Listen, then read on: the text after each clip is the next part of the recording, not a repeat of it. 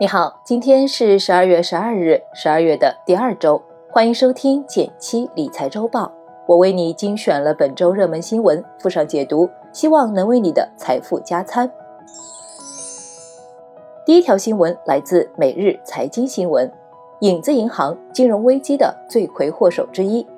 银保监会近日发布的《中国影子银行报告》指出，我国影子银行隐患一度非常严重，经过几年的努力。目前初步呈现根本性好转势头。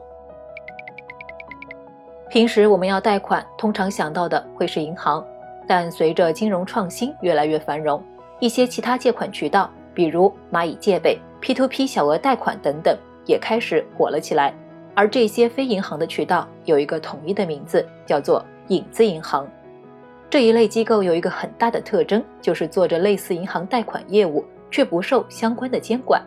由于游离在监管外，影子银行们为了能贷出更多的钱，拿到更多的利息，可能就会降低放贷的标准。设想一下，如果一个无业游民也能贷到几十万买房，其中蕴含的风险可想而知。也因此，影子银行被认为是2008年金融危机的罪魁祸首之一。先前一阵蚂蚁集团上市的事闹得沸沸扬扬，不少金融界的大人物纷纷指出，虽是金融创新，但也应纳入监管。我国的影子银行近几年在缩减，但由于积累的时间长，规模还是很大。从趋势来看，影子银行将和传统银行长期共存，国家也会建立和完善对影子银行的持续监管体系。第二条新闻来自网易科技报道：警惕共享充电宝陷阱。近日，公安部网安局微信公众号发布了一则重要提醒。警惕身边的共享充电宝陷阱。警方表示，我们常使用的共享充电宝可能被植入木马程序，一旦插入手机，可能就会盗取个人信息。以前只觉得病毒软件只出现在电脑中，现在也弥漫到共享充电宝里了。这种病毒是怎么设置的呢？一种是充电宝出厂就设计存在了，另一种则是黑客的后期改造。对于前者，一般会在免费的赠品充电宝里，比如客运站附近叫卖的摊贩，还有扫码免费赠送的，最好不要使用。对于后者，就需要我们平时多留个心眼了。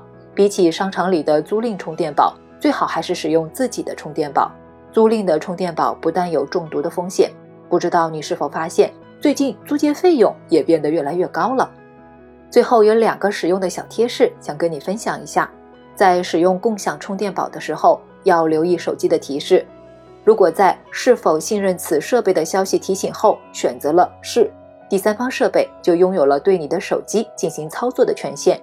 另外，安卓手机的用户尽量不要开启开发者模式，打开之后更容易被黑客攻击。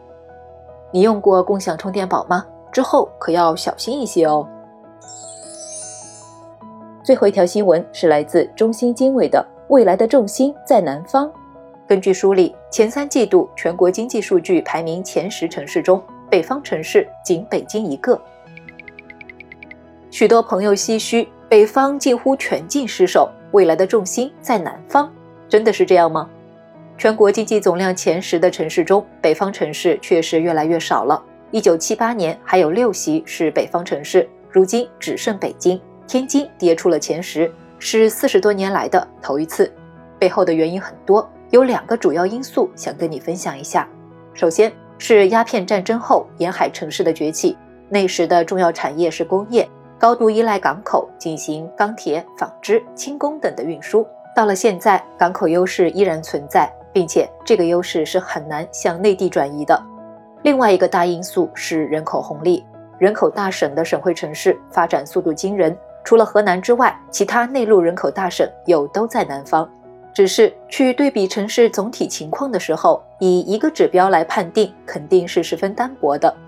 不过，沿海优势再加上人口大爆发牵动的经济体量，让许多高盈利的企业驻扎南方。这个趋势也给我们投资一些参考。在其他因素都接近的情况下，可以更多关注业务在南方的公司股票。再让我们听听其他的重点新闻。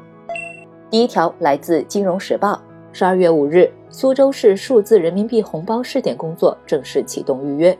该试点结合双十二苏州购物节，将面向所有符合条件的苏州市民发放总计两千万元的数字人民币红包，红包数量共计十万个，每个红包两百元。第二条来自金融界，泡泡玛特暗盘交易涨超百分之一百，市值突破一千亿港元，不计手续费，一手盈利七千九百六十港元。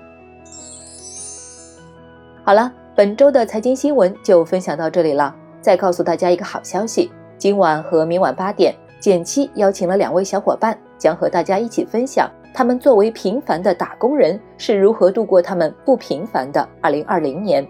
添加小助手微信号 J A M e 七二零二零，也就是减七二零二零，或者在喜马拉雅后台回复进群，让减七陪你一起观看直播。边看边学，还有直播间的专属礼物哦，等你来玩，我们下周见哦。